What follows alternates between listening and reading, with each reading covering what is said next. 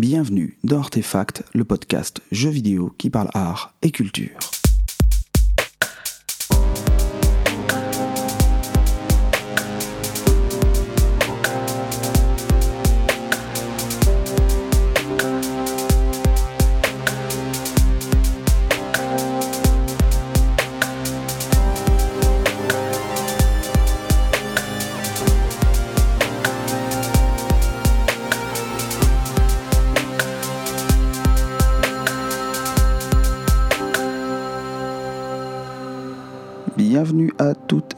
Dans ce septième numéro d'Artefact, un numéro d'Artefact placé sous le signe des grands espaces et de l'air frais des plaines, un épisode consacré à Red Dead Redemption 2. Donc nous allons à travers ce jeu essayer d'observer un peu ce qu'est le paysage dans les jeux vidéo et en l'occurrence nous allons essayer de tracer des liens entre ce jeu et ce que l'on pourrait appeler le paysage américain. Ensuite, nous, comme d'habitude, nous aurons deux pixels, deux pixels morts en l'occurrence, mais vous allez le voir, des jeux qui se cachent sous des atours horrifiques, mais qui pourtant proposent tout autre chose, à savoir Zombie Night Terror et Death Mark. Avant de se lancer, je ne m'étais pas encore présenté, Guillaume pour vous servir. Je tenais également à faire quelques petits rappels. Vous pouvez aller consulter le site d'Artefact sur www.artefactpodcast.com. Vous pouvez également me laisser messages et commentaires sur Twitter, at artefactpodcast, ou enfin euh, aller directement sur la page SoundCloud du podcast. Je vous propose donc à présent de mettre votre chapeau et vos bottes, de monter sur votre cheval et d'embarquer pour les plaines du Grand Ouest de Red Dead Redemption 2.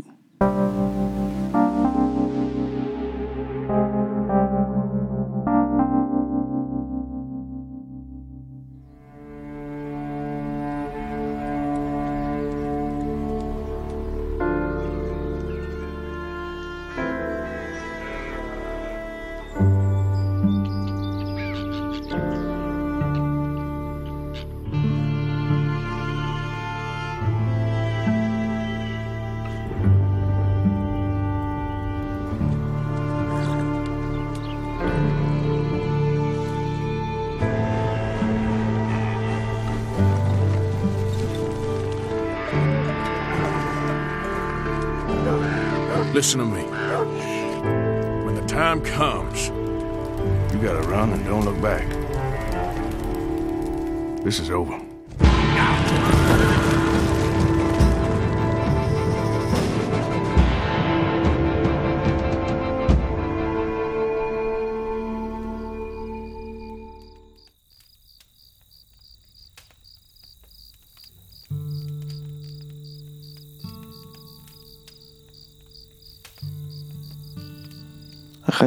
Redemption 2,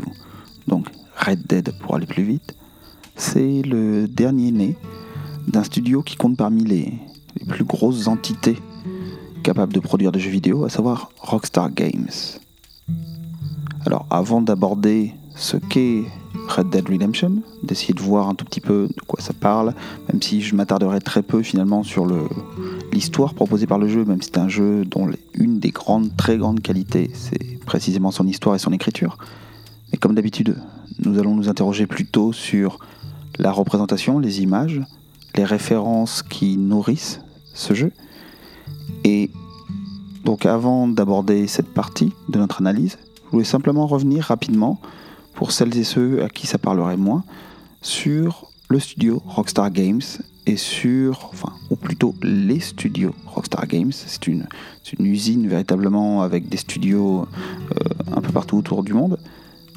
Donc nous allons essayer de voir un tout petit peu ce que, ce que Rockstar a pour habitude de nous proposer et quels sont les univers, les mondes que Rockstar est capable de bâtir sans refaire l'histoire du studio, euh, étant donné que vous avez des, pages Wikipédia qui sont très très fournies à ce propos, je voulais simplement revenir sur les propositions les plus célèbres du studio pour essayer de placer un peu un cadre à notre, à notre analyse. Et Rockstar Games, c'est avant tout GTA. C'est leur série Grand Theft Auto qui est véritablement la, plus célèbre. Euh, série que, auquel ils vont donner un, véritable coup de fouet à partir de GTA 3 en 2001 et qui va se développer jusqu'à son, son dernier épisode, GTA 5, euh, qui, qui est paru entre 2013 et 2015. Il y a eu plusieurs versions du jeu. On a toute une série d'épisodes qui, au-delà de ce qu'ils racontent, au-delà de ce qu'on ce qu'on peut en, en, analyser, qui ont pour intérêt, dans le cadre de notre analyse, de développer des cadres de jeu, des espaces de jeu, qui ont tous la particularité d'être à la fois des espaces urbains extrêmement structurés et à la fois d'être des espaces ouverts, dans lesquels les joueurs sont amenés à développer une certaine autonomie, une certaine liberté, développer surtout une certaine capacité d'improvisation. Pour s'en convaincre, il suffit d'aller voir euh, sur internet des vidéos de joueurs qui s'approprient le terrain de GTA V, euh, que ça soit dans GTA Online, donc la partie vraiment service en ligne euh, que propose Rockstar, ou même simplement dans le jeu de base, avec des, joueurs qui utilisent le terrain pour réaliser des cascades automobiles, pour faire des, faire des défis d'acrobatie, etc. On a vraiment énormément de choses qui sont, qui sont proposées. Mais outre GTA, Rockstar, c'est également un studio qui a développé différents projets et qui ont chaque fois la particularité de mettre en scène un espace de jeu qui est finalement presque aussi important que euh, les personnages qui s'y déploient. Alors je vais prendre quelques exemples. Euh, parmi la, euh, tout, l'historique de, Rockstar, mais on a par exemple The Warriors en 2005, qui est inspiré du long métrage de Walter Hill, qui date de 79, et qui nous propose de, visiter euh, New York euh, avec un, gang euh, qui va affronter différents gangs rivaux. On a Max Payne 3 par exemple en 2012 qui nous permet de, de, nous aventurer dans Sao Paulo et dans ses environs. bien évidemment Red Dead Redemption, le premier épisode en 2010, qui nous permet d'explorer l'ouest américain et également le, nord du Mexique. Et bien sûr Red Dead Redemption 2, euh, qui donc date de 2018, le dernier épisode en date, dont nous allons parler juste après. Et on pourrait également citer par ailleurs Elle est Noire, alors qui n'a pas été directement réalisé par euh, Rockstar Games, étant donné qu'il y avait la, Team Bondi à l'ouvrage, un studio australien qui a disparu depuis. donc Elle est Noire en 2011, qui nous propose, comme son titre l'indique, de visiter Los Angeles, d'essayer de, de, mener des enquêtes dans un Los Angeles qui est également pensé en monde ouvert. Et euh, bon, parmi les exemples que je vous ai donnés, The Warriors ou Max Payne 3 ne sont pas des mondes ouverts. Mais tous les autres jeux évoqués sont des jeux en monde ouvert, c'est-à-dire des jeux dont le terrain de jeu cherche tout le temps à nous montrer son illimitation. Même si ce n'est pas le cas, il faut relativiser. D'un point de vue du, du game design, euh, ou plutôt du level design, on a des espaces qui sont pensés sous la forme d'îles, mais d'îles qui chercheraient à laisser penser au-delà de ses frontières, qui cherche toujours à prétendre que son étendue va bien au-delà de, la barrière réelle de la carte que l'on peut explorer. Et c'est euh, précisément tout, l'enjeu de ce type de jeu, c'est d'essayer de, de, donner une sensation d'étendue, d'immensité. Ce qu'explique par exemple Mathieu Triclot dans son ouvrage Philosophie des jeux vidéo, c'est que euh, finalement l'ouverture promise de ces jeux n'est qu'une forme de dissimulation d'une clôture. Et il précise, je vous cite Mathieu Triclot, l'indicateur de complétion dont sont pourvus les derniers jeux de la série, il parle en l'occurrence de GTA, est caractéristique de cette approche. Le jeu indique en permanence au joueur, sous la forme d'un pourcentage, la fraction du monde qu'il a vu. Le monde est suffisamment vaste pour que les 100% paraissent une limite impossible à atteindre, une manière de signifier qu'il y aura toujours plus dans le jeu que ce que le joueur pourra en voir. Donc ça c'est véritablement une des intentions de level design de ce type de jeu en monde ouvert, c'est d'essayer de convaincre, là j'évoque euh, Gordon Kaleja qui, travaille sur cette notion-là aussi dans son livre sur, sur l'immersion, donc c'est de convaincre que euh, finalement les espaces euh, modélisés vont au-delà de ce qui peut arrêter le, joueur, vont dans ce qui va arrêter son regard finalement. On a toujours des lointains, des grands espaces qui se, qui se découvrent devant nous, sauf qu'en réalité, on ne peut bien évidemment pas les atteindre. Mais le jeu va nous faire croire que l'on pourrait potentiellement les atteindre. Voilà comment se construit ce type d'espace en monde ouvert. Euh, pour le résumer très brièvement, un mode de construction donc euh, avec lequel Rockstar excelle et qui est un des points majeurs qui a fait la réputation du studio, outre euh, le côté licencieux et sulfureux du contenu de ces jeux, et outre, ce qui va de pair d'ailleurs, outre la liberté qui est accordée aux joueurs dans ces univers. Pour le dire avec une formule peut-être un peu ronflante, on pourrait résumer en, précisant que chez Rockstar, on bâtit des mondes. Et le monde qui nous est présenté dans Red Dead Redemption 2 est celui des États-Unis, dans leur période euh, d'encore de construction en termes de, pays, de nations, et euh, en termes d'idéologie. Et c'est justement un des points qui va nous intéresser. Nous allons essayer de voir comment cette démonstration transparaît dans la manière dont l'espace de jeu a été réalisé par les développeurs. Ce qui pourrait paraître comme une simple histoire de cow-boy à l'orée du XXe siècle est en réalité une histoire qui dit beaucoup plus sur euh, ce pays, sur euh, cette nation, et comme je vais essayer de vous le montrer, vous allez voir que une des qualités majeures du jeu, à savoir son aspect technique, l'apparence, le rendu du jeu, est un moteur majeur de ce que le jeu essaye de porter et finalement du contenu qu'il essaye de nous amener au-delà de sa, simple histoire. Alors pour celles et ceux qui n'auraient pas euh, mis le nez sur ce jeu, qui ne sauraient pas de quoi je parle, alors déjà, je vous conseille d'aller faire un tour sur Internet pour voir quelques vidéos. Ça vous permettra d'y voir plus clair et surtout de voir à quel point le premier constat que l'on peut faire en voyant ce jeu, c'est l'excellence de sa réalisation. Le premier constat qu'on va faire, c'est la qualité du rendu graphique, la qualité de la représentation dans ce jeu. Et ce qui ressort vraiment, c'est une volonté manifeste de réalisme. Et cette volonté, elle se traduit sur plusieurs plans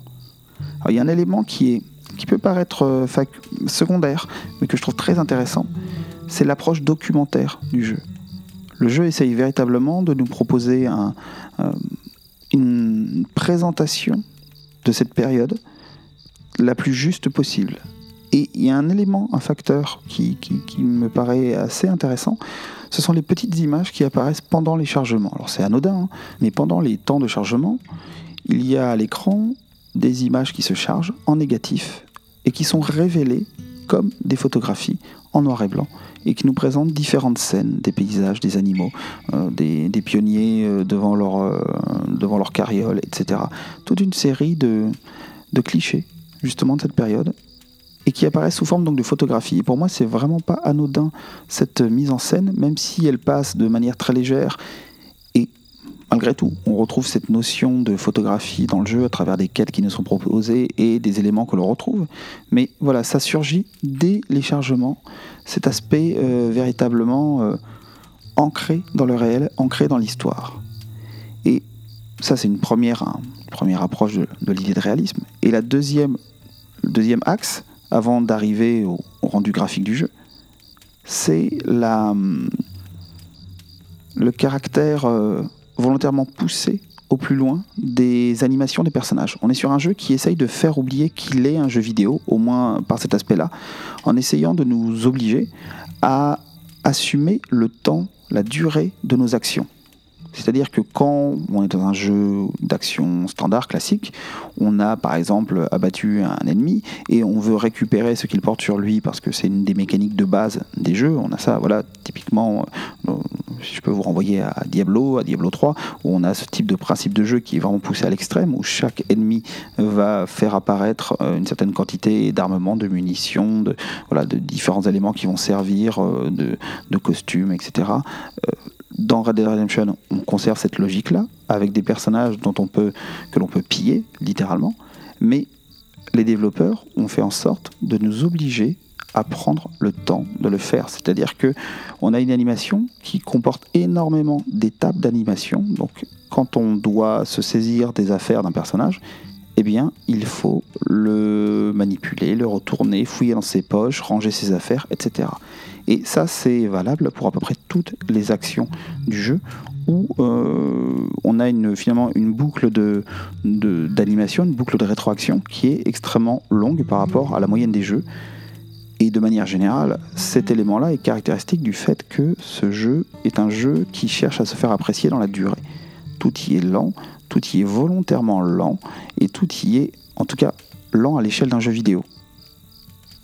Finalement assez proche de ce que l'on pourrait attendre dans la réalité. Enfin, au-delà des animations contextuelles, euh, ce qui frappe, si on veut évoquer cette notion de réalisme, même si on pourrait y mettre d'énormes guillemets, hein, c'est effectivement le, rendu graphique du jeu qui euh, propose un très haut niveau de modélisation, que ce soit les personnages, les objets, les décors, une finesse de texture euh, vraiment très poussée, et également, et on commence à arriver dans le sujet qui va nous intéresser, une qualité de mise en lumière du jeu d'effets atmosphériques, d'effets climatiques qui sont euh, assez incroyables, euh, avec euh, véritablement un rendu qu'on pourrait qualifier de photoréaliste, même si encore une fois ce terme il est aussi sujet à, question. Peut-être qu'un jour je prendrai le temps d'en parler avec vous.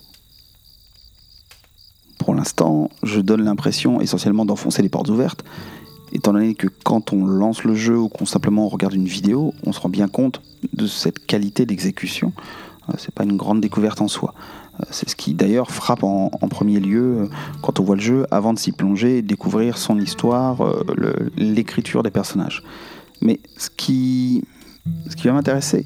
c'est ce qui va motiver ce, type de représentation. Je vous ai dit que euh, Red Dead Redemption, en tout cas je l'ai souligné à travers la présentation des autres jeux de Rockstar, était un jeu en monde ouvert et qui est particulièrement intéressant pour sa proposition en termes de paysage. Et ce qui devient véritablement intéressant,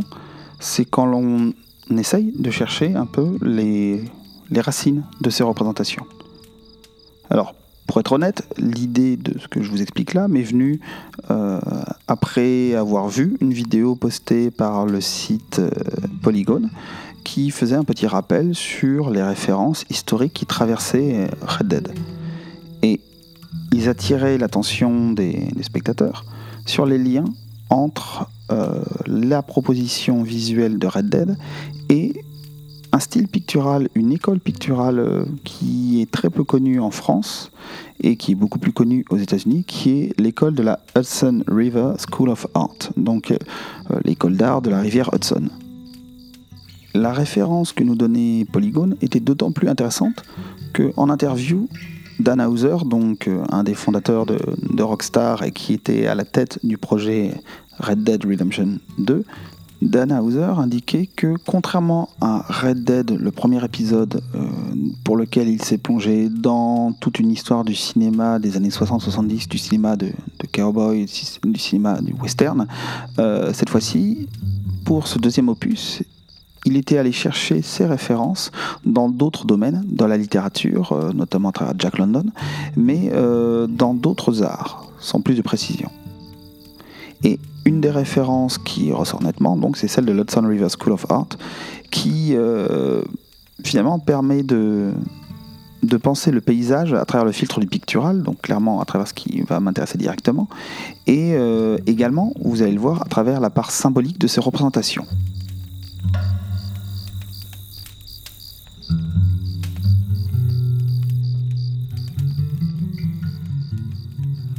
Alors, l'Hudson River School of Art, c'est qui? C'est quoi? Eh bien, c'est une école qui n'est, comme je le disais, très peu connue, qui est très peu connue euh,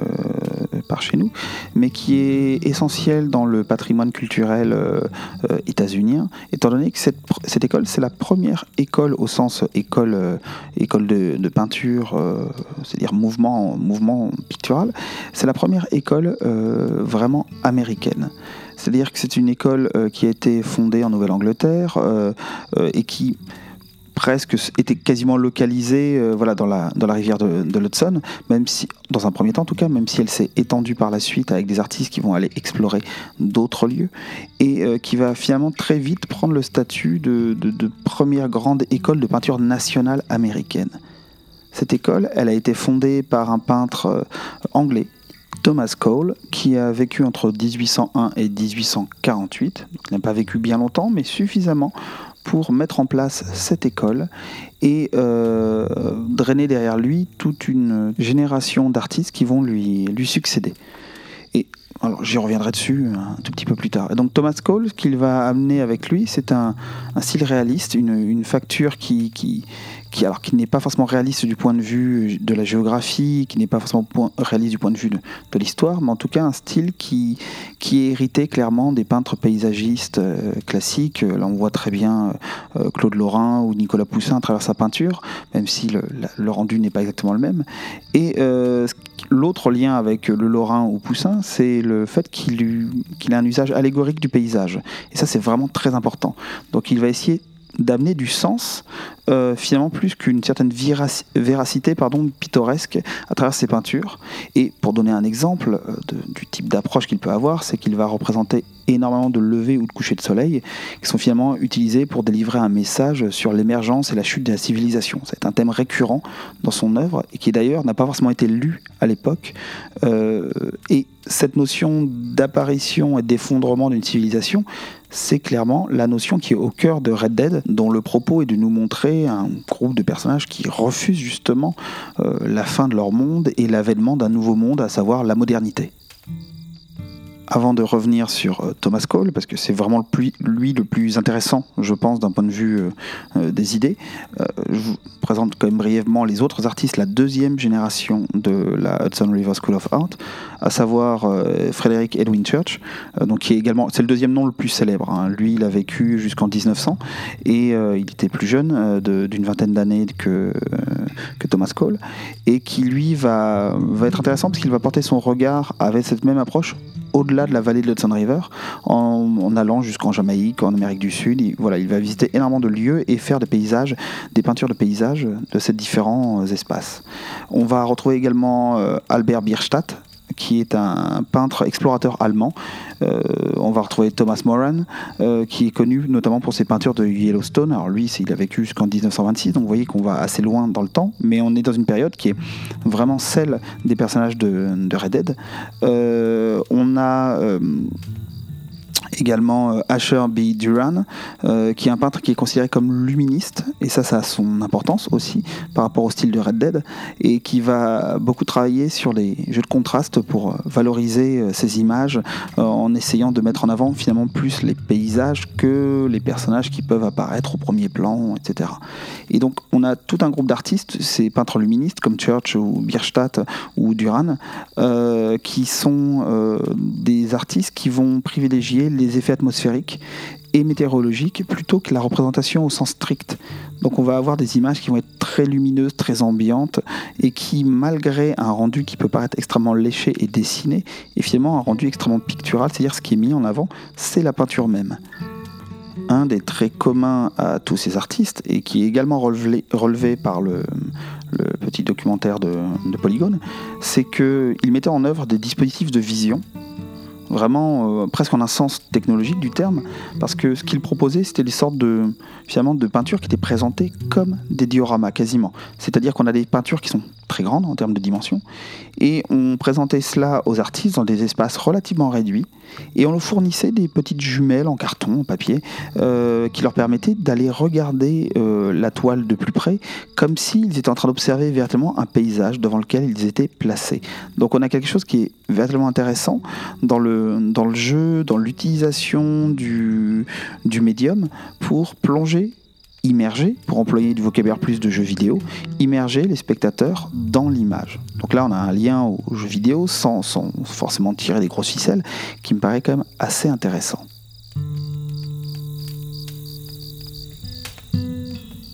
Avec tous ces artistes de l'Hudson River,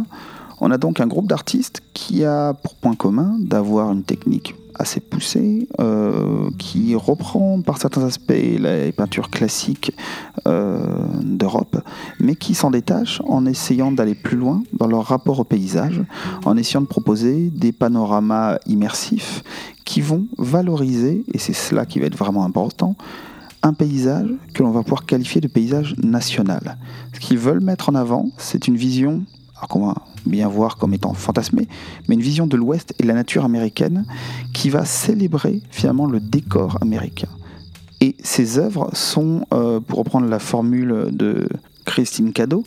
euh, finalement, ces artistes vont euh, procéder à une sorte de nationalisation du paysage.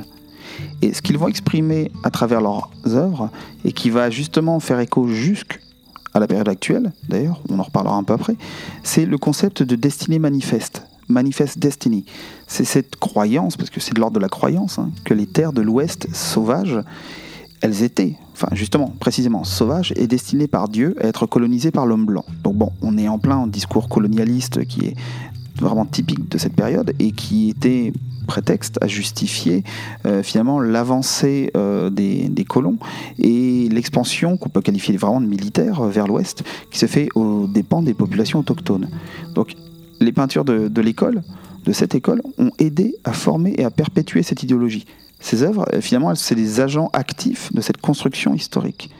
Elles montrent le paysage américain comme divin,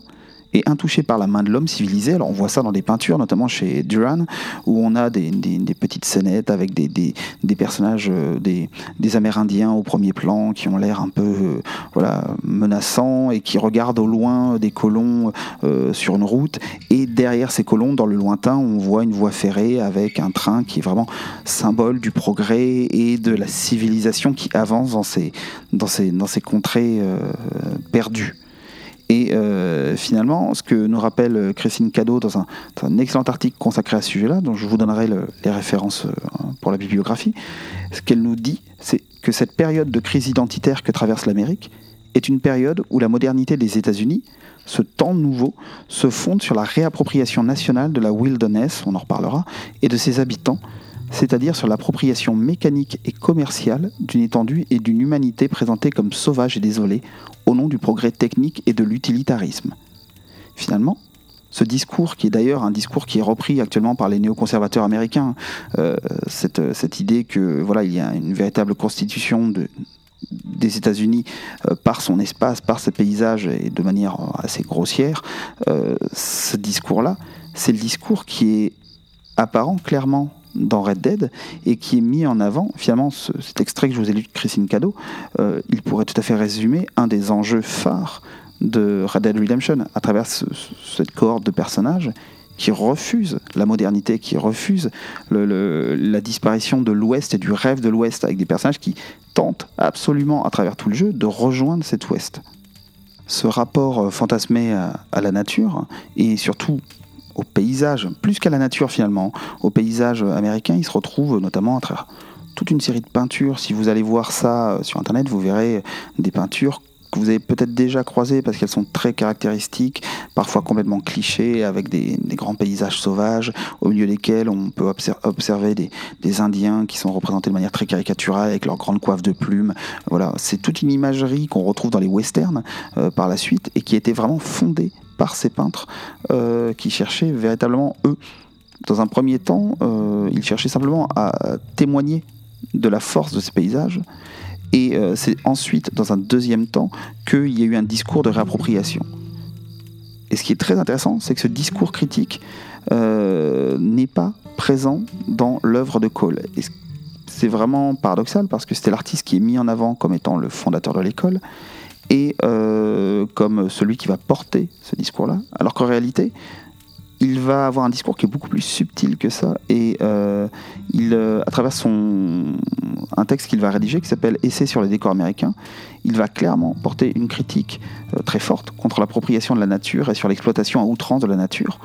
on a un texte qui d'ailleurs résonne complètement actuellement et pourrait très bien servir de, manifeste écologique alors qu'on est quand même euh, sur, dans la deuxième moitié du 19e siècle et le discours qu'il porte sur la, destruction de la nature euh, et son exploitation industrielle et commerciale euh, est totalement résonne clairement actuellement encore par rapport à l'actualité et aux problématiques environnementales et, et sociologique. Et ce, cette envie de, distinction et cette recherche de critique, euh, il va notamment la mettre en image à travers un, ensemble de peintures qui s'appelle euh, La course de l'Empire. Euh, la course au sens effondrement presque, en tout cas euh, cheminement, et qui est une sorte de fresque héroïque euh, qui retrace la, fondation d'un empire et qui, en cinq actes, va proposer d'arriver à une œuvre qui s'appelle Désolation, donc l'effondrement de l'empire. Et ce qui est intéressant, c'est que cette œuvre, elle est prise au premier degré à l'époque déjà, et euh, elle continue de l'être par un certain nombre de, de critiques et d'analystes politiques qui utilisent cette image-là comme une imagerie euh, nationaliste, euh, alors que c'est clairement écrit par Cole, et ça se sent à travers l'analyse des œuvres. Il propose une imagerie complètement symbolique, presque mythologique, d'une construction d'une nation, à travers une première œuvre, l'acte 1 qui s'appelle euh, L'État sauvage, jusqu'à la désolation, où on assiste comme ça à la construction de l'Empire, son rayonnement et ensuite sa destruction. Et lui, finalement, ce que, ce que Cole propose, c'est une mise en garde contre le caractère destructeur de cette entreprise, cette entreprise de civilisatrice. Et euh, finalement, c'est quelque chose qu'on retrouve déjà assez souvent dans son œuvre, hein, parce que contrairement aux autres artistes euh, de, la même école, euh, Thomas Cole, il va proposer régulièrement des œuvres avec des thématiques plus, plus symboliques, comme une, une, de ses œuvres qui est très connue, qui est l'expulsion du Jardin d'Éden, où on voit Adam et Ève se faire chasser du Jardin d'Éden, et il y a un discours presque apocalyptique, euh, fin de mondiste, qui apparaît, qui transparaît toujours dans son œuvre. Et euh, encore une fois, ce discours est finalement euh, très proche de ce que peut évoquer Red Redemption. Et, finalement, ce que, l'on peut voir à travers ses œuvres et que l'on ressent à travers le jeu également, c'est que, voilà, contrairement à l'idée première qu'on peut se faire, c'est que représenter un paysage, regarder un paysage, que ce soit à travers une photographie, une peinture, ou en l'occurrence un jeu vidéo, c'est euh, tout sauf un acte neutre, ce n'est pas un acte naturel. Finalement, il s'agit toujours d'une construction intellectuelle, d'un acte qui est artificiel, et en l'occurrence avec euh, le River School of Art, c'est un acte politique qu'il s'agisse finalement de déconstruire le mythe américain du paysage de cette nation sauvage, ou qu'il s'agisse au contraire de le glorifier. Là, je pense plus au successeur de Thomas Cole. La peinture de paysage est donc ici véritablement une forme symbolique. Et euh, ce, que, ce qu'illustrera cette peinture américaine, euh, vraiment toute neuve du début du 19e siècle, enfin du milieu du 19e siècle, c'est finalement une, capacité à, à faire apparaître des connaissances, un discours autour de, des nations et des empires, euh, et en l'occurrence de, de, la nation américaine.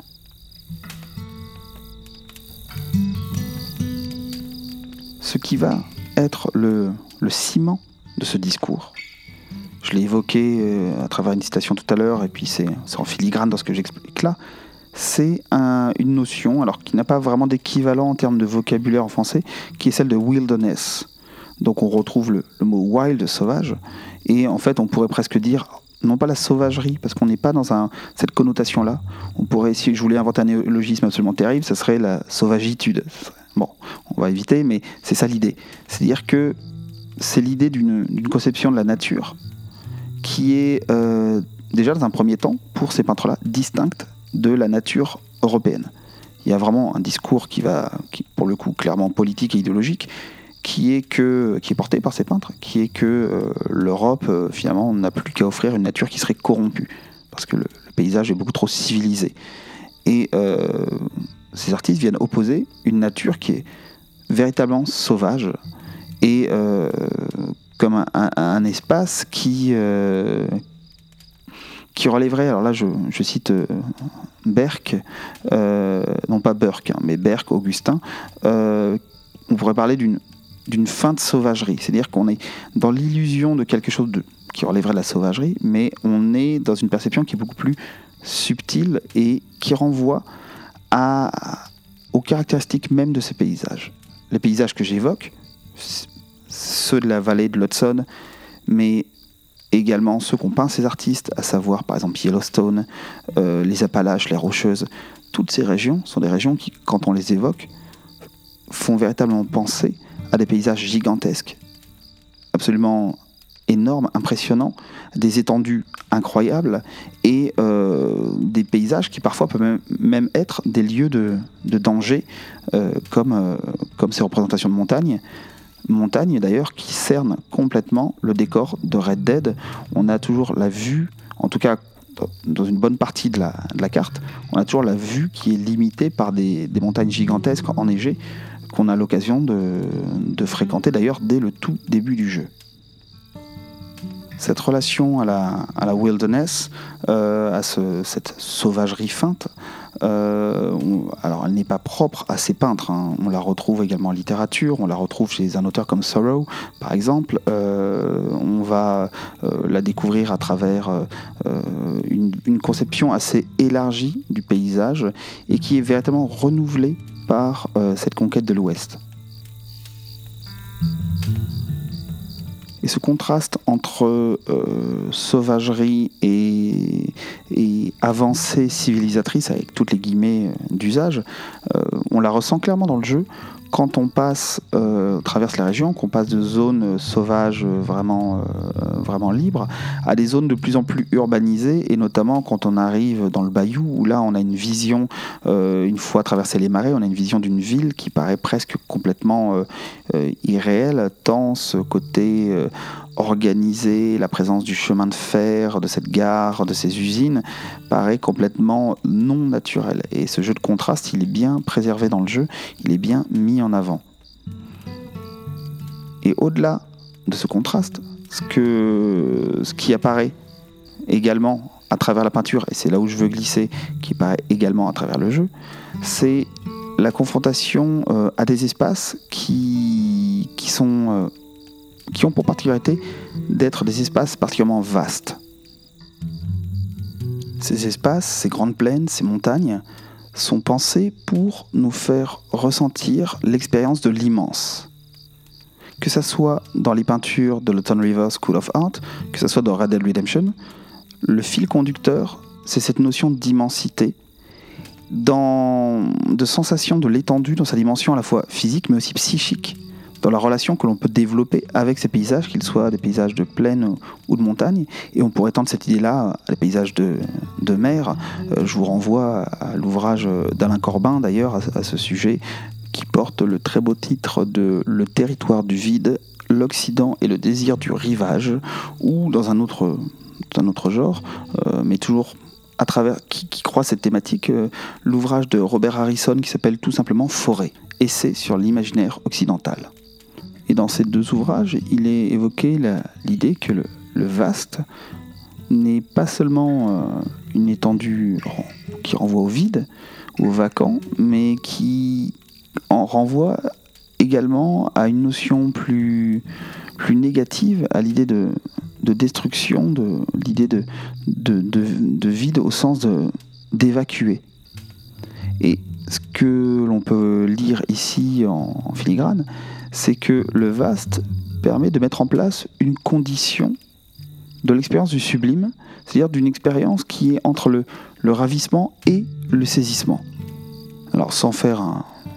trop gros détour par la, notion de sublime, hein, parce qu'on s'engagerait sur un terrain très glissant et très compliqué, mais je voulais juste rappeler deux, trois points, et vous allez voir, ça fait vraiment écho au type de, représentation et d'imagerie qu'on a dans, dans Red Dead c'est que le, sublime, ça renvoie plutôt à, l'idée, en tout cas, un des aspects du sublime qui est souligné par Kant dans l'analytique du sublime, c'est que euh, le sublime renvoie plutôt à l'idée de, chaos et de désordre, de dévastation euh, sauvage, et à l'idée d'un paysage qui serait déréglé, qui, euh, et qui permet ainsi d'évoquer la, la, grandeur et la force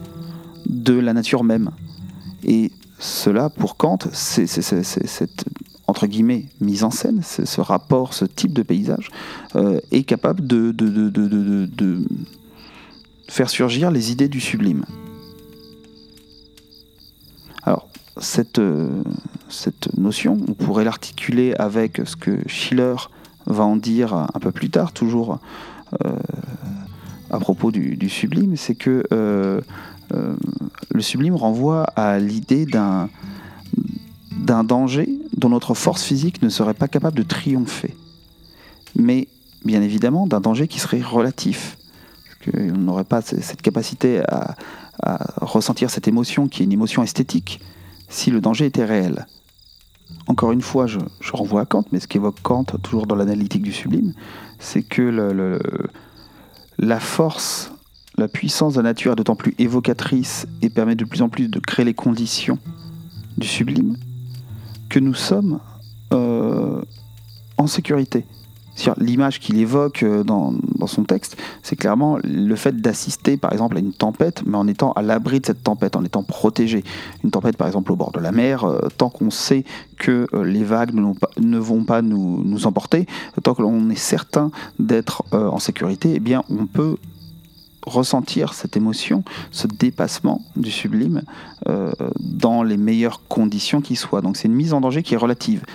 qui finalement recoupe euh, beaucoup de prérogatives du, jeu vidéo, euh, que ce soit une mise en danger à travers, si on peut penser à des jeux d'action, où on peut craindre pour la vie de son avatar, ou une mise en danger, par exemple, dans les jeux d'horreur, où on va avoir quelque chose qui va être radicalement violent, de manière à nous faire prendre conscience de, des dangers qu'encourt notre personnage. Alors toujours avec cette idée de, voilà, de relativité, parce que ce n'est le danger qui est encouru n'est valable, n'est présent que pour notre personnage. Encore une fois, pour faire un, résumé euh, très très très très court. Mais donc voilà, cette notion de sublime, même si je ne vais pas rentrer dans le détail euh, du, sublime chez Kant, euh, qui renvoie à l'idée de, prise de conscience de, notre liberté, et d'un un discours qui est beaucoup plus, beaucoup plus large. Hein. Je ne vais, pas vous, je vais peut-être pas vous inviter à lire l'analytique du sublime, ça serait peut-être un peu, un peu violent de ma part, mais voilà, on retrouve à la fois chez, euh, chez Kant, chez Schiller et chez Edmund Burke, euh, tous les, les, axes principaux qui permettent de penser le sublime dans son acception moderne, on va dire, euh, parce que c'est une notion qui remonte quand même à l'Antiquité, qui n'est pas, pas toute récente. Et on a malgré tout un outil ici qui nous permet de comprendre la rhétorique de l'image qui est à l'œuvre dans les images peintes de l'Hudson River, c'est-à-dire la volonté de nous confronter et même très directement avec ces dispositifs immersifs dont je vous parlais, à la force de ces paysages, à cette puissance qui, pour ces peintres, est caractéristique de la puissance du paysage américain et qui renvoie de manière détournée à la puissance de la nation américaine. Et euh, c'est ce même cadre qu'on retrouve dans Red Dead Redemption, c'est ce même cadre qui nous permet de vivre une aventure dont une des plus grandes forces n'est pas tant de nous raconter l'histoire de ce personnage que de nous faire explorer et éprouver véritablement la puissance de ces paysages. Et finalement, je pense qu'il y a beaucoup de joueurs qui ont pu ressentir ça. C'est si vous êtes suffisamment patient et que vous aimez vous balader, une des plus grandes forces du jeu, c'est simplement de se promener à cheval de préférence dans ces paysages. Que ce soit des paysages enneigés, que ce soit des plaines, que ce soit euh, même le, bayou. Finalement, la plus grande force, voilà, c'est ça, c'est d'être dans ces paysages, de ressentir la présence de ces paysages et qui, sont, d'autant plus présents que le mode de représentation et euh, extrêmement euh, satisfaisant avec ce, réalisme visuel qui est époustouflant. On a vraiment des détails, comme je le disais, absolument incroyables. Et également, autre élément très très important et qu'on retrouve en lien avec la peinture de l'Hudson River School of Art, c'est la force de euh, la mise en lumière du jeu, des conditions climatiques. Quand on a une tempête, quand on a du brouillard, quand on est dans le bayou avec la lumière rasante, on est véritablement plongé dans des espaces dont on peut sentir la présence, beaucoup plus que, euh, que dans peut-être des jeux qui miseraient moins sur ce type de rendu. On a véritablement quelque chose qui fait que les effets de lumière, les éblouissements sont perceptibles, sont réels, ils sont bien là et euh, ils, participent de notre plongée dans cet espace de jeu.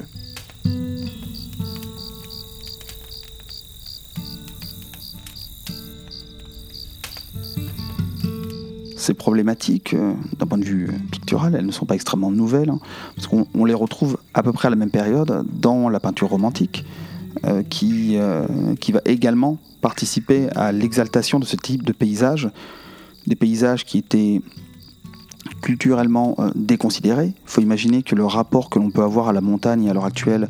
où l'on met en avant le fait que les paysages de montagne soient des paysages absolument euh, magnifiques, euh, c'est extrêmement récent. Il faut attendre la le deuxième moitié du 19e siècle pour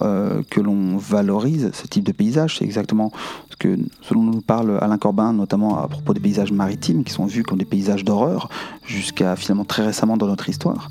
Et euh, ces lieux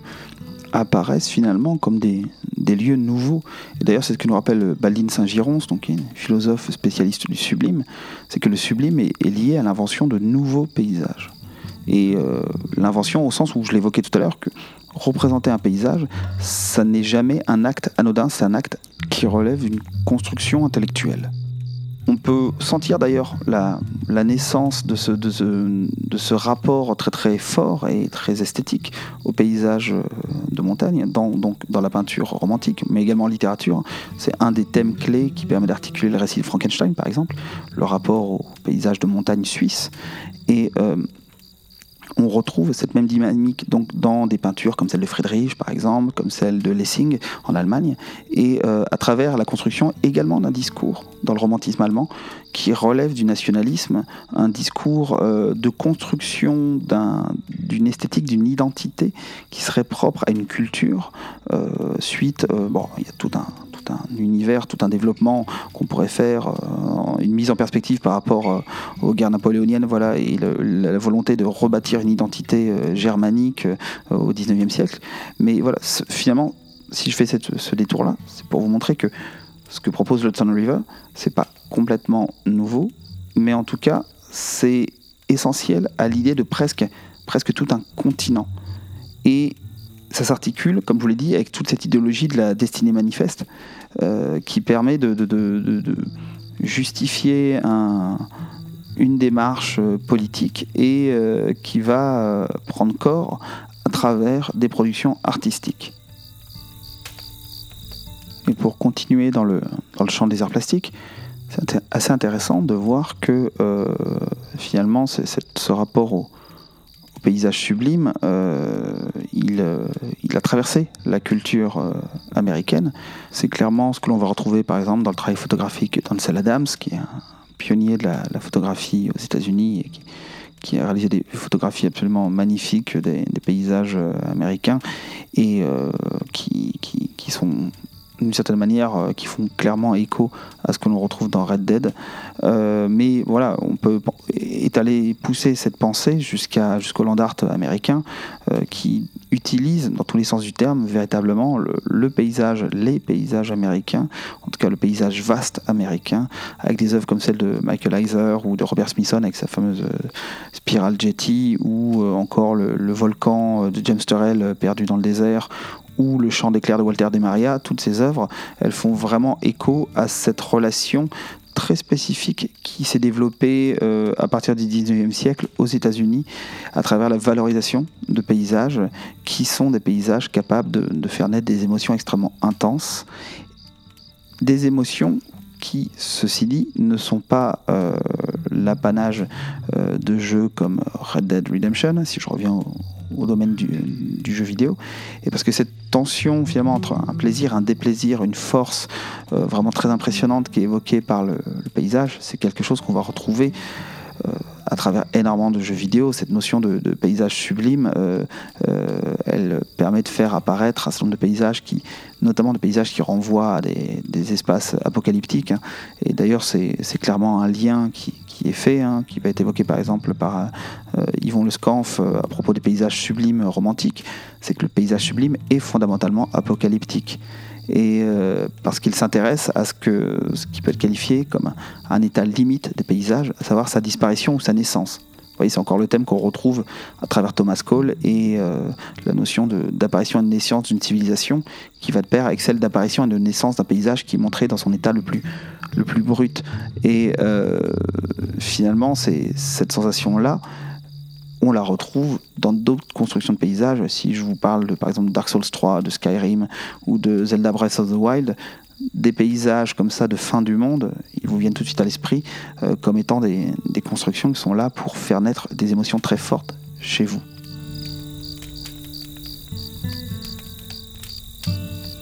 Si je dois tenter de résumer tout ce que je viens de vous dire, c'est que ce que l'on peut ressentir à travers euh, Red Dead Redemption 2, c'est cette volonté de construire des paysages qui, à travers leurs proportions immenses, permettent de proposer une expérience sensible vraiment très forte. Une expérience sensible qui s'inspire, qui est dans la lignée de ce que proposait l'Hudson River School of Art, à travers sa volonté de, signifier le, caractère vaste des paysages américains, de ces nouveaux paysages pensés comme étant vierges, purs de toute corruption, et euh, offerts euh, à ceux qui voulaient s'en emparer, tous ceux qui ont l'audace presque de s'en emparer. Finalement, une, une sorte de, pureté idéale et fantasmée, qui est exactement celle qui traverse l'esprit des personnages de Red Dead Redemption euh, quand ils cherchent à, à vouloir s'éloigner vers l'ouest, ce qu'ils ont bien du mal à faire. Et ce que finalement Red Dead met en place, à travers ses représentations de paysages sauvages, qui, euh, qui constituent d'accord un, cadre pour le récit, et d'ailleurs un type de récit qui est dans la tradition la plus pure de ce que Rockstar met en œuvre dans ses jeux. qu'on est face à un jeu qui est extrêmement dirigiste, qui est là pour nous raconter une histoire avant tout. Finalement, ce que Red Dead met en place, c'est ce qu'on pourrait appeler un, tableau monde, euh, un lieu, une représentation qui fait monde, qui est véritablement un espace de vie dans lequel nous, nous pouvons évoluer et dans lequel on peut voir apparaître de la vie autour de nous, que ce soit celle qui, apparaît grâce aux différents personnages que l'on croise,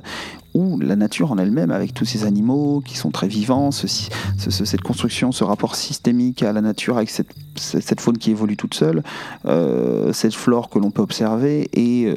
euh, qui est de manière assez classique maintenant par rapport à ce que proposent les open world, qui est comprise dans un cycle jour-nuit, qui permet d'expérimenter ces paysages de jour, de nuit, et également à travers différentes saisons. Et finalement, ce qui nous est proposé, c'est la possibilité euh, d'arpenter ces espaces dans, un mouvement qui est euh, toujours renouvelé et qui est finalement la condition essentielle pour prendre la mesure de ce paysage-là. Et c'est d'ailleurs, et je conclurai là-dessus, le, lien qui est vraiment très important à l'espace dans Red Dead Redemption, c'est le fait d'avoir minimisé le plus possible la possibilité de traverser rapidement ces espaces le déplacement à cheval se fait souvent assez lentement. Et euh, finalement, contrairement à des jeux, par exemple comme Skyrim, qui va très très vite nous donner la possibilité de, faire des voyages rapides, de nous déplacer d'une région à l'autre, Red Dead cherche, même s'il autorise les voyages en, calèche, euh, il cherche plutôt à nous pousser à faire l'expérience personnelle de cet espace en nous obligeant à traverser des grands chemins un rythme qui est finalement un rythme très lent pour un jeu vidéo.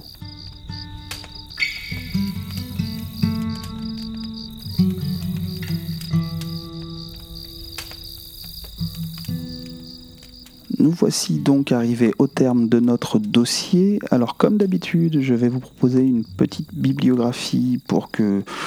vous puissiez prolonger si vous le souhaitez euh, cette thématique. Et je vais démarrer avec un ouvrage d'Olivier Mocco intitulé GTA 4 l'envers du rêve américain qui est aux éditions Questions théoriques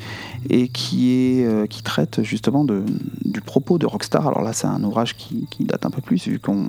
on aborde GTA 4 mais qui permet d'avoir une bonne vision sur les intentions de Rockstar, leur manière de concevoir les mondes d'un point de vue euh, à la fois ludique mais également au niveau de, leurs propos, de ce qu'ils ont à offrir. Ensuite, je l'ai évoqué pendant ma présentation, euh, pour parler des paysages ouvert, je vous conseille euh, Alain Corbin, Le territoire du vide, l'Occident et le désir du rivage chez euh, Flammarion dans la collection Champs Histoire. Donc ça se trouve en poche, hein, qui est un excellent ouvrage. Alors c'est autour de la thématique de la mer et de notre rapport à la mer, aux océans, mais on y retrouve énormément de choses très intéressantes, de, notions liées au paysage sublime et à l'étendue, même si on n'a pas vraiment les pieds sur la terre ferme. Ensuite, je vous conseille, alors là c'est un peu plus difficile à trouver, ce sera plutôt peut-être en bibliothèque, mais un ouvrage euh, qui est un catalogue d'exposition du Centre Pompidou-Metz, d'une exposition qui s'appelait Sublime les tremblements du monde, euh, et comme son titre l'indique, qui est consacré à la notion de sublime dans les arts plastiques, avec notamment un excellent texte d'Olivier Schaeffer sur le sujet qui permet de bien cerner quels sont les enjeux du sublime, notamment dans le champ des arts plastiques. Enfin, je conclurai avec le texte pardon, que j'ai évoqué à plusieurs reprises, celui de Christine Cadeau, euh, qui est absolument remarquable sur la Hudson River School of Art, euh, qui s'appelle Thomas Cole et l'Empire américain deux points. L'Hudson River School à contre-courant, qui est édité aux presses de Sciences Po et qui est trouvable gratuitement sur Internet. Euh, c'est vraiment un texte de très grande qualité sur ce sujet pour aborder ces notions de destinée manifeste, de, de rapport euh, politique idéologique de, de la culture américaine au paysage. Vraiment, je vous conseille, c'est une excellente lecture.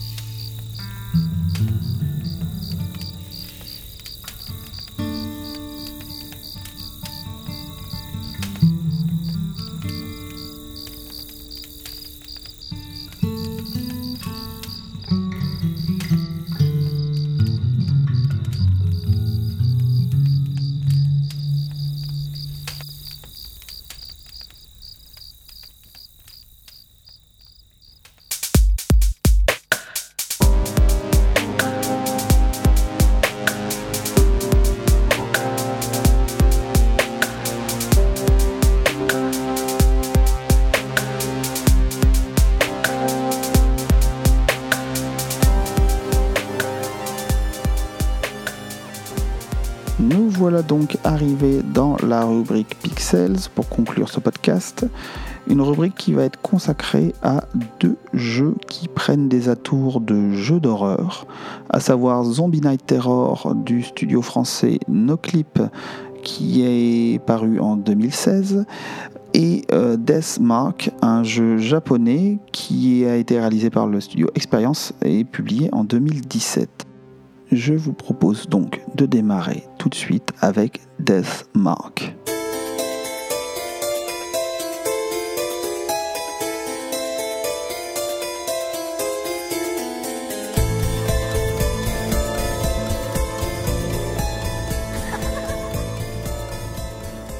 Deathmark est donc un jeu développé par le studio Experience qui date de 2017 c'est un jeu qui est disponible à la fois sur PS4, PS Vita et Switch. Et c'est un jeu qui, quand on voit son, sa bande-annonce, a clairement l'air d'être un jeu d'horreur. Mais s'il en prend les thématiques,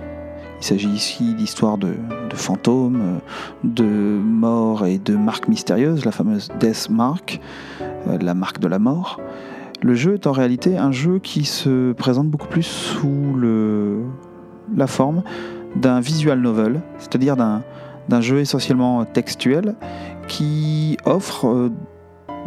de s'aventurer dans un, dans un Japon actuel, enfin pas exactement actuel, ça se passe visiblement dans la fin des années 90, dans lequel on va devoir mener une enquête pour essayer de comprendre qui nous sommes. Le personnage que l'on incarne est amnésique, un grand classique euh, des jeux japonais, et euh, il est porteur d'une marque dont il découvre très vite que c'est la marque de la mort. Et donc il va falloir s'aventurer euh, aux côtés de différents personnages, de toute une galerie que l'on va croiser, et d'ailleurs dont on aura la responsabilité par la suite. Hein, de nos actions vont dépendre leur, leur survie.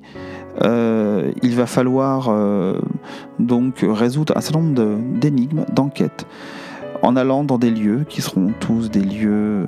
abandonnés. On retrouve vraiment les,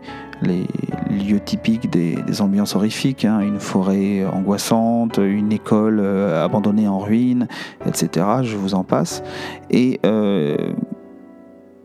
l'originalité de ce jeu, c'est que, comme je vous le disais, c'est un visual novel, tout va se faire par des textes. C'est d'ailleurs le, cœur du gameplay, c'est-à-dire qu'il s'agit euh, euh, d'être confronté à des choix et le seul élément finalement véritablement de gameplay, c'est que l'on dispose d'une énergie, une énergie psychique qui nous permet euh, d'affronter différentes entités, de répondre à différents moments clés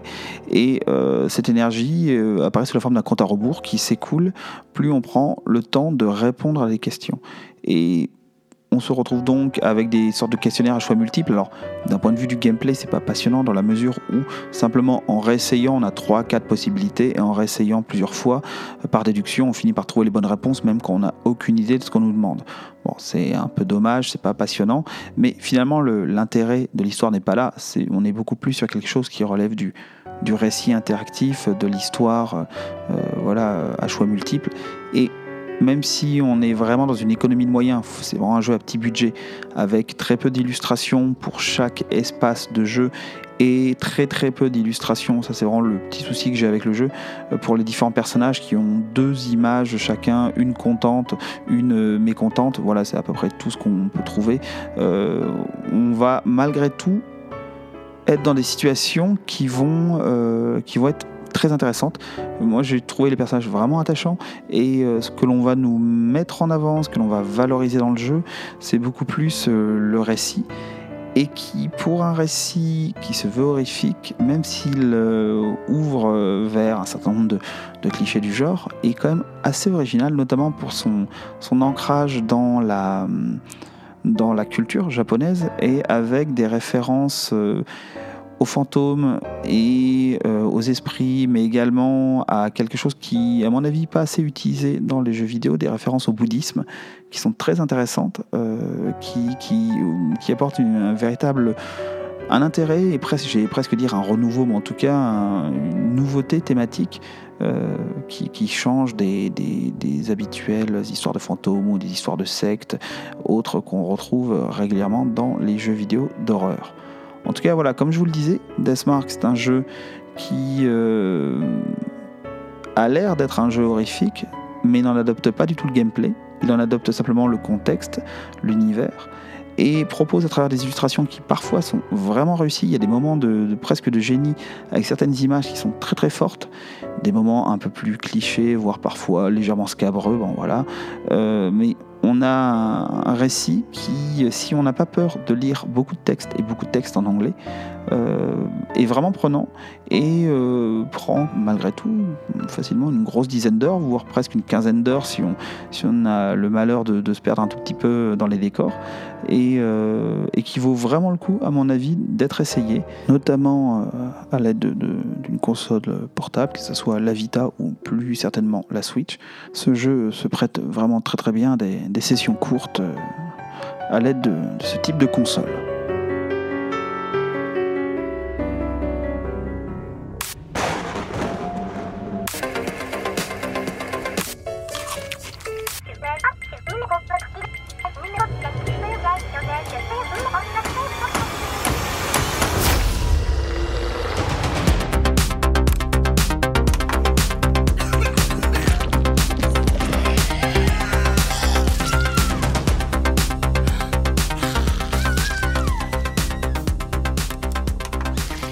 Voici notre second jeu Zombie Night Terror.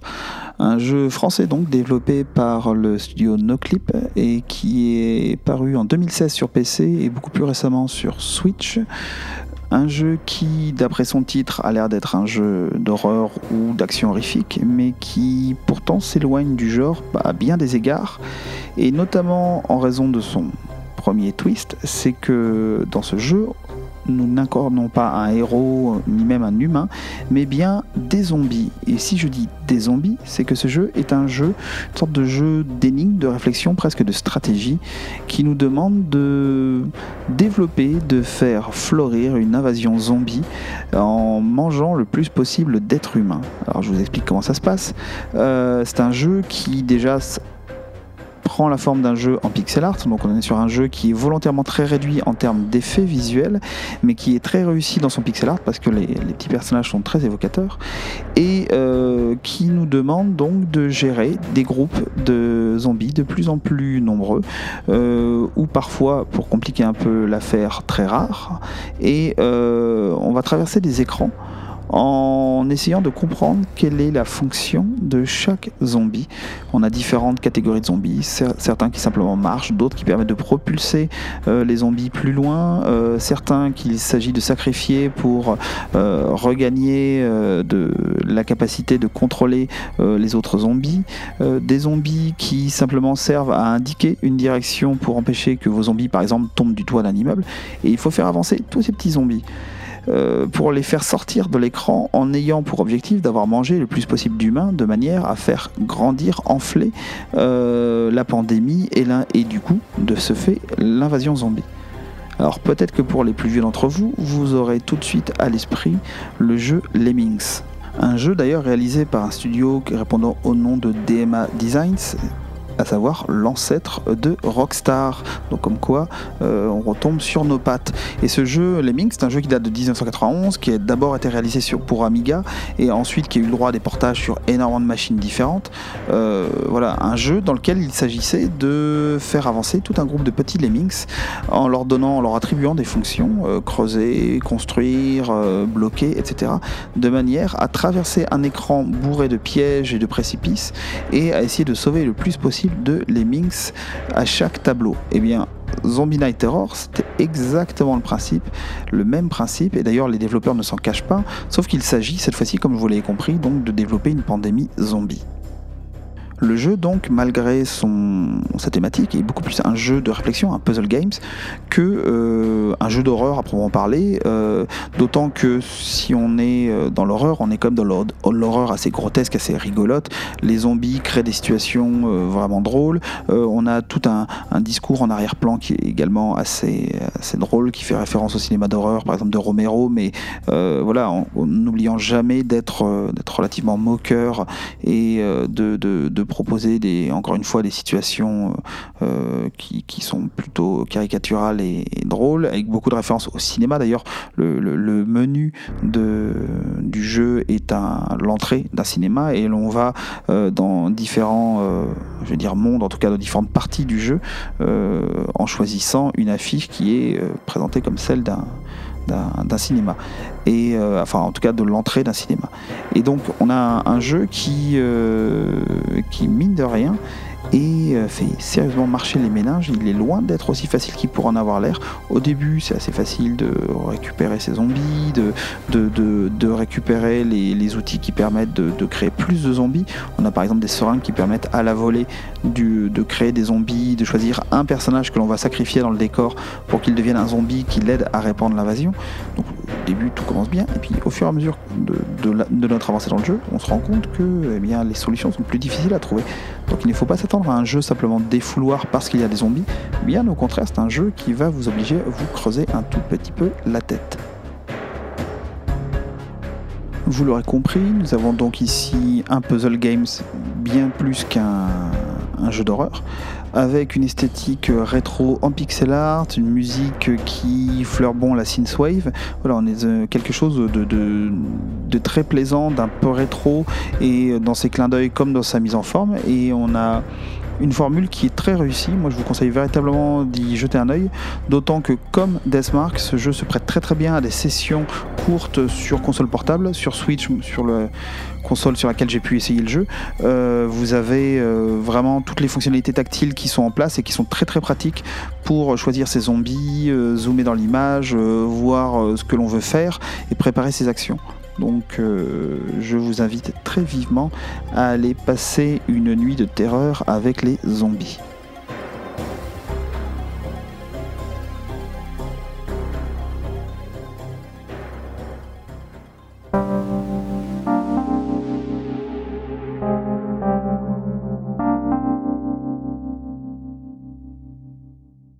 Nous voici donc arrivés au terme de cette septième émission Comme d'habitude, je vous remercie pour votre écoute. J'espère que cela vous a plu.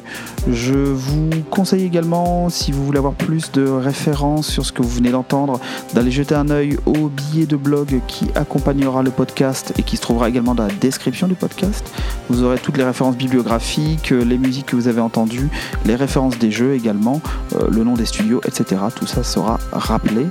En tout cas, euh, voilà, j'espère vous retrouver euh, dans un mois, un tout petit peu plus à l'heure qu'avec ce numéro.